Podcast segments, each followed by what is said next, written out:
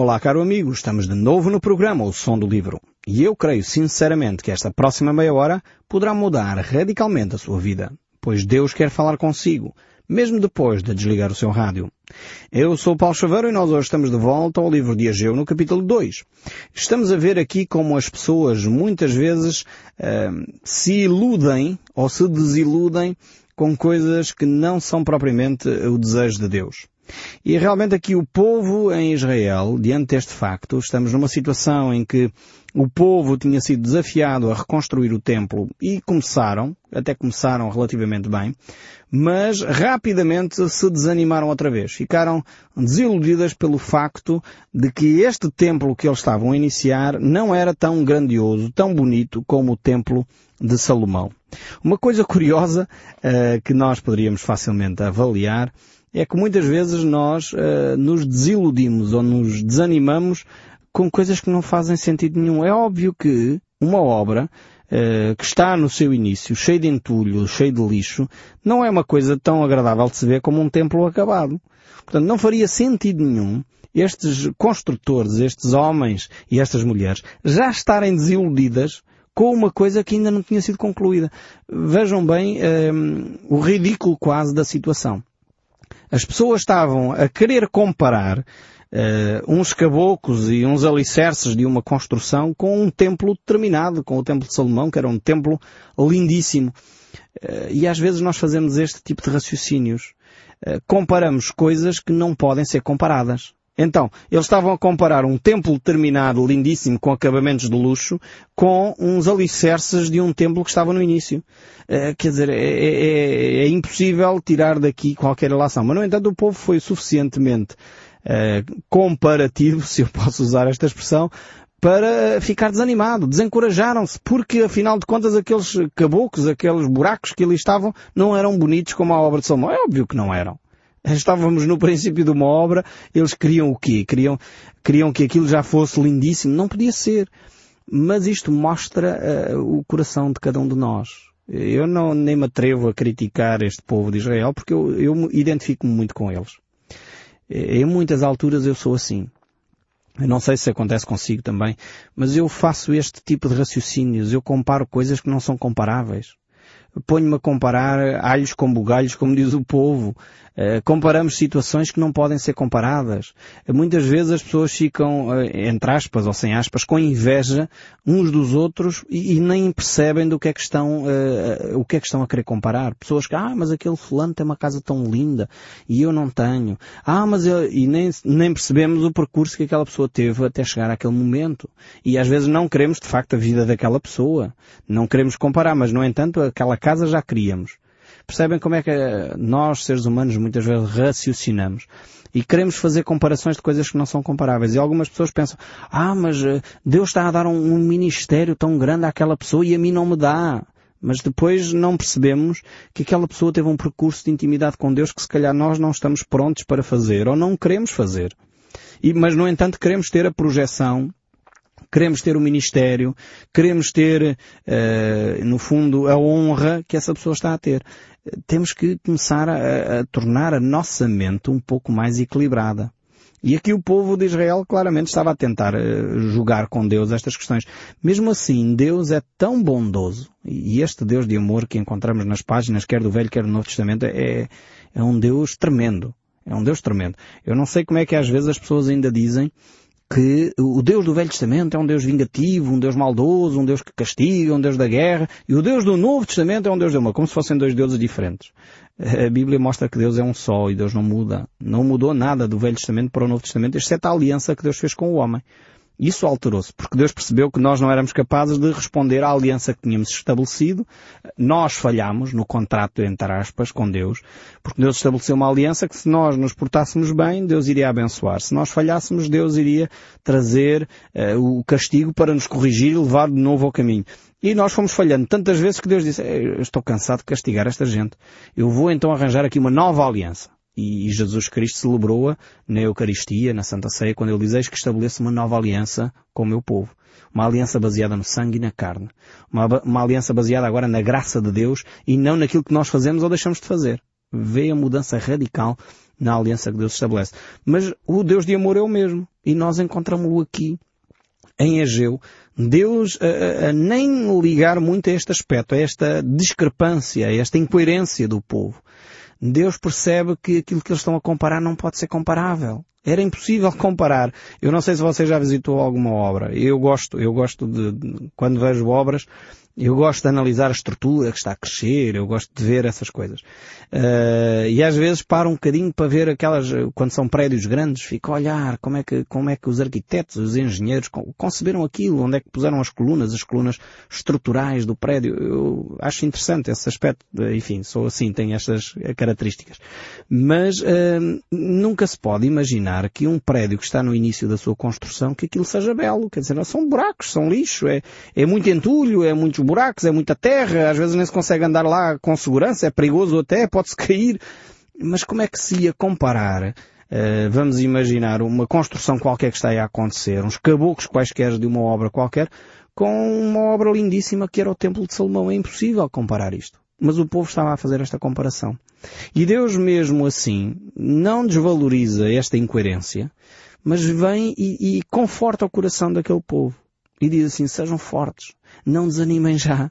A obra só está no início. Fortalece Zorobabel, fortalece Josué. Eh, eh, no fundo, Deus está a dizer, o poder político não desanime, não, não mude já a orientação que recebeu. O poder religioso mantenha-se firme naquilo que começou a fazer. E a, a força ativa, a força civil, a sociedade civil trabalha arduamente porque afinal de contas passaram pouco mais do que um mês e tal. E é um mês ou dois que o povo tinha começado a obra e já estavam completamente desanimados. E Deus diz que não só Ele quer que eles sejam fortes, como aquela obra será grandiosa, não por causa da sua arquitetura, e isto é uma coisa importantíssima. Não por causa da sua arquitetura, mas porque a presença de Deus estará ali. Isto é uma grande lição para nós. Porque nós valorizamos muitas vezes coisas que Deus não valoriza. E, e, nós desprezamos muitas vezes coisas que Deus está a valorizar. Nós achamos que é importantíssimo ter uma grande catedral com vitrais lindíssimos. Mas às vezes isso não passa de museus. São museus, não, não, não servem para mais nada do que simplesmente para contemplar. Uh, efetivamente não é esse espaço necessariamente que faz com que a presença de Deus se sinta ali de uma outra maneira. Não, não tem nada a ver com paredes, não tem nada a ver com uh, espaço geográfico. A presença de Deus faz-se sentir onde há um coração contrito e onde há um coração abatido, diz o livro de Isaías. E é interessante ver que a presença de Deus, e nós gostamos infelizmente de valorizar as grandes catedrais. Gostamos de valorizar os grandes espaços de culto, quer seja aqui em Portugal, quer noutros sítios quaisquer, os grandes lugares de peregrinação, e as notícias valorizam isso, o homem valoriza isso, mas não é isso que Deus valoriza. É interessante quando Jesus nos ensina a orar, no capítulo 6 do Evangelho de São Mateus, o que é que ele diz? Eh, não sei se você está lembrado. É interessante ver o que é que Deus diz lá. Evangelho de Mateus, capítulo 6, ele ensina-nos a orar e diz, entra no teu quarto e Deus que está em secreto vê o teu coração. Ou seja, é no silêncio do teu quarto, é no, no recôndito escondido, no momento de oração que pode sentir a presença de Deus. Não tem nada a ver com paredes, com estuque, com cimento, com pedras. Agora não estou a dizer com isto que não devemos cuidar das nossas igrejas, não é nada disso, não entendam mal a minha, a minha reflexão. Mas muitas vezes nós estamos a valorizar mais o espaço que, que, que, que chamamos igreja do que efetivamente a igreja. A igreja, de acordo com a palavra de Deus, são as pessoas. E é essa igreja que nós deveríamos embelezar, é essa igreja que nós devíamos cuidar. Era cuidar das pessoas. E Jesus dá um, um remédio para isso. Jesus diz que nós deveríamos dar um copo de água àqueles que têm sede, deveríamos dar um cobertor àqueles que têm frio, deveríamos visitar aqueles que estão a sofrer. Este é o remédio para ter uma igreja bonita. É, devíamos ser humildes uns para com os outros, deveríamos valorizar o outro acima de nós próprios. Você já imaginou se todos os cristãos fizessem isto, servissem o próximo como a nós próprios? Se você começasse a fazer isso com o seu amigo, com o seu vizinho, com aquela pessoa que vai à igreja, você valorizava mais a ele do que a si mesmo. Faça isso. Comece hoje a fazer isso. Se alguém vem, você ceda-lhe o lugar na igreja. Faça essa pessoa sentir-se bem e acolhida. Não espere você ser assim. Percebe? O problema é que nós esperamos que os outros nos acolham, esperamos nos sentir bem, mas nós não estamos a fazer nada para que os outros se sintam bem, para que os outros sejam acolhidos. Quantas vezes eu ouço este lamento? Ah, eu vou à igreja e ninguém me cumprimenta. E eu pergunto, quantas vezes você já cumprimentou alguém? Se você, ninguém lhe cumprimenta, é porque você não vai cumprimentar ninguém. Dê você o primeiro passo. E é nesta perspectiva que nós temos que encarar a vida cristã. É você a trabalhar para o outro e não os outros a trabalhar para si. É por isso que Jesus diz, melhor é dar do que receber. E quando nós começamos a dar aos outros, então Deus vem e com a sua presença conforta o nosso coração. As nossas comunidades muitas vezes não estão bem porque nós não estamos bem. Porque nós não valorizamos o outro. Porque nós não pomos o outro em primeiro lugar. Porque nós não temos a humildade. Às vezes são de facto os outros que não têm.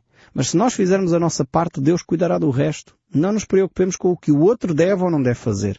Preocupemos-nos sim com aquilo que Deus nos deu a nós para fazer. E com a compreensão que nós já temos da palavra de Deus.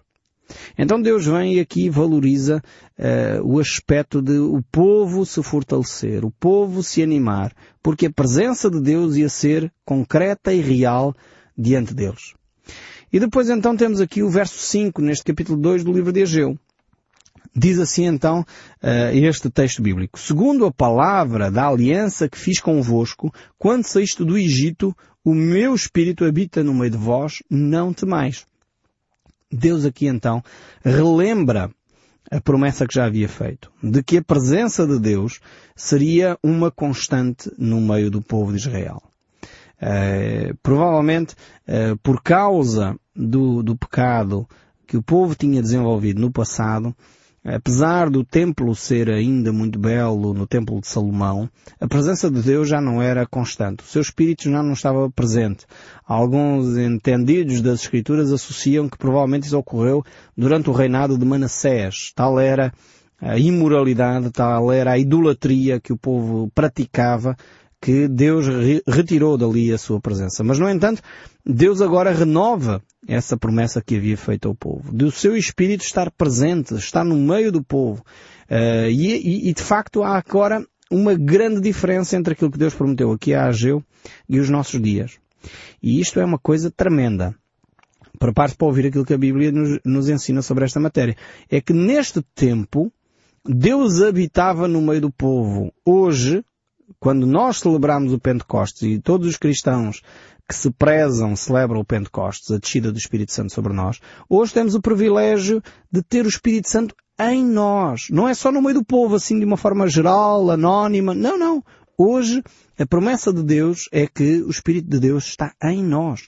E, e, o apóstolo Paulo reforça essa ideia quando ele diz que o Espírito Santo foi colocado no nosso coração como selo, como a marca, como o garante da nossa vida eterna em Cristo Jesus. E quem não tem o Espírito de, de Cristo não, não pode ver a vida eterna não é de Cristo, diz o apóstolo Paulo ainda.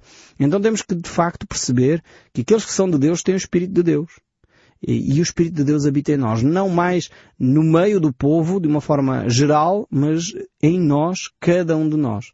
E essa é uma, uma mudança radical né, na presença de Deus e no relacionamento de Deus conosco. Então as circunstâncias mudaram muito, desde o tempo de Ageu até aos nossos dias. Hoje nós, como filhos de Deus, não devemos ter nada a temer, ainda que as dificuldades ocorram, ainda que possamos estar a viver momentos difíceis em termos financeiros, ainda que estejamos a passar por privações de saúde, devemos continuar a confiar no nosso Deus porque a presença do seu Espírito está em nós. Não tem a ver consigo, não tem a ver com, comigo, foi Deus que decidiu fazer dessa forma. E ocorreu no dia de Pentecostes, quando o povo estava reunido, a primeira grande manifestação da presença do Espírito Santo uh, na humanidade. E isso foi, de facto, um assunto tremendo lá relatado no livro dos Atos. E, e até hoje, Deus mantém essa sua promessa de que o seu Espírito Santo está em nós. Mas voltando aqui ao livro de Ageu, no capítulo 2, o verso 6 continua a dizer, Pois assim diz o Senhor dos Exércitos, Ainda uma vez, dentro em pouco, farei abalar o céu e a terra, o mar e a terra seca. Farei abalar todas as nações, e as coisas preciosas de todas as nações virão, e encherei de glória esta casa, diz o Senhor dos Exércitos. O Deus uh, de Israel, o Deus dos Exércitos, faz então com que o povo levante um pouco os olhos do seu umbigo E este é, um, um, um, desafio que eu creio que Deus tem mantido até aos nossos dias. É que nós uh, temos uma grande tendência de olhar para o nosso umbigo, olhar só para, para aquilo que está diante dos nossos olhos. E é como costuma dizer o povo, é como se estivéssemos numa floresta e só conseguíssemos ver a árvore que está diante de nós. Quer dizer, não, não conseguimos ver o coletivo, não conseguimos ter uma perspectiva mais abrangente, uma perspectiva maior da vida.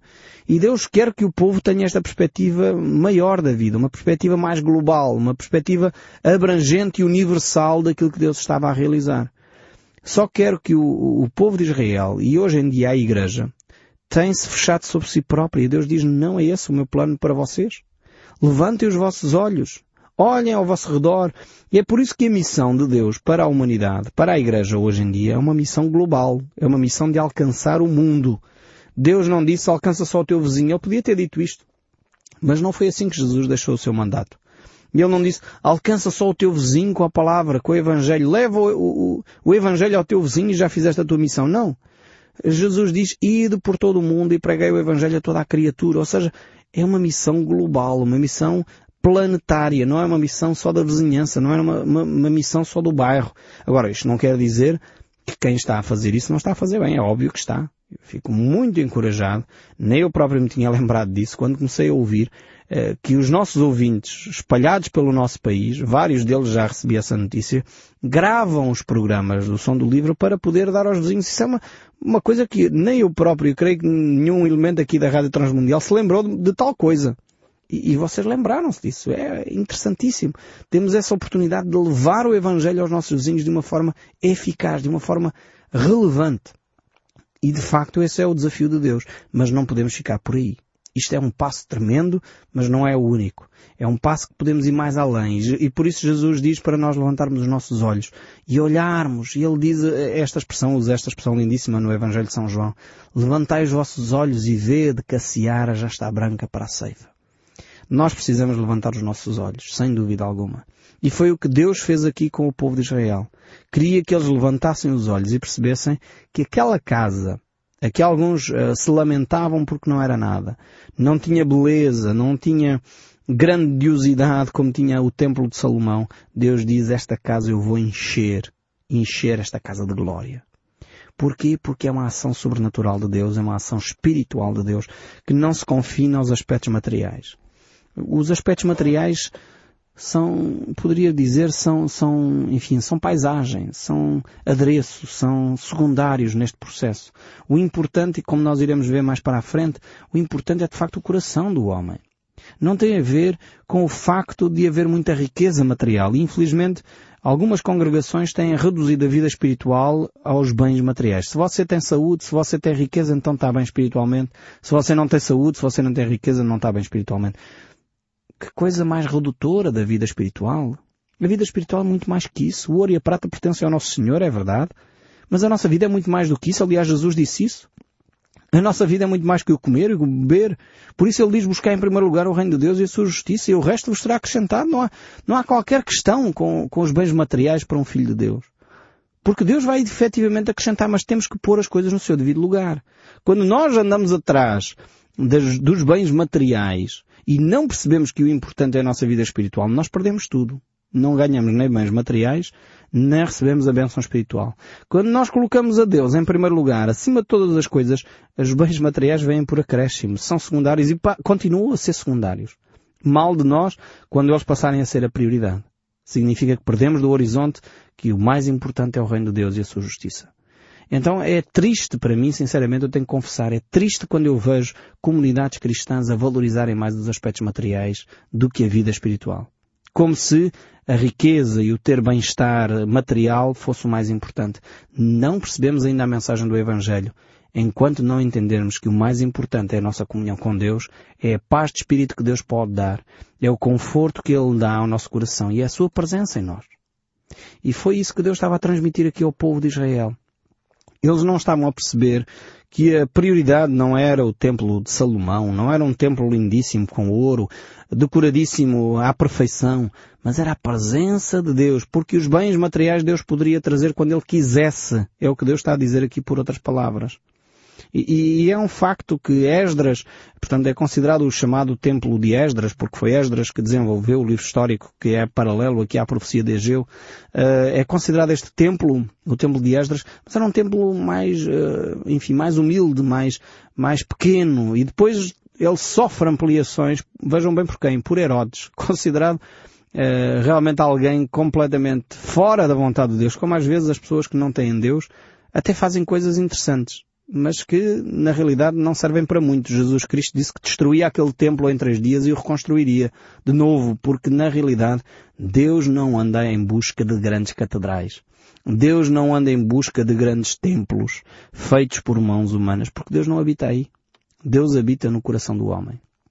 E enquanto nós não percebermos isso, podemos andar a vida toda angustiados, sem servir ao Senhor, porque não entendemos o que Deus valoriza. Por isso depois o texto bíblico ainda segue no verso 7. Então farei abalar todas as nações e as coisas preciosas de todas as nações. Farei abalar isso. Porquê? Porque encherei de glória esta casa, diz o Senhor dos Exércitos. E depois ele conclui esta secção, onde nós vamos parar aqui uh, hoje, mas conclui dizendo, minha é a prata, meu é o ouro, diz o Senhor dos Exércitos. Por outra palavra, Deus está a dizer, Ele não precisa nem de ouro nem de prata da nossa parte. Deus não se compra. Nem por um templo grandioso, nem pelas nossas dádivas, nem pelos nossos dízimos. Agora, Deus não está a dizer não deem, não é isso? Foi Ele próprio que instituiu isso. Foi Ele que disse que devíamos dar com um coração sincero e alegre. Mas quando nós fazemos como, como se estivéssemos a fazer um investimento na bolsa de valores, ou como se estivéssemos a fazer um depósito bancário, Há, há, pessoas que agem assim, ah, eu vou dar o meu dízimo, porque isso no fundo é o melhor investimento que eu estou a fazer, não é? Enquanto os bancos dão 3 ou 4% de juro, eu aqui, ó, se dou o dízimo, o senhor vai abrir as janelas do céu e vai multiplicar. Então é um grande investimento. Isto é melhor que a Bolsa de Valores. Não é só 14% ao ano, isto é muito mais. E as pessoas pensam que estão a relacionar-se com Deus tipo investimento financeiro. Mas Deus está a dizer, Ele não se compra, Ele não se deixa vender. Não é esta a relação que eu quero desenvolver convosco, porque meu é o ouro, minha é a prata, diz o Senhor dos Exércitos. Deus quer ter uma relação de intimidade consigo. Ele quer desenvolver essa relação de amor consigo e Ele já o manifestou dando o seu amado Filho Jesus por cada um de nós. E eu espero sinceramente que o som deste livro continue a falar consigo, mesmo depois de desligar o seu rádio. Que Deus o abençoe ricamente e até ao próximo programa.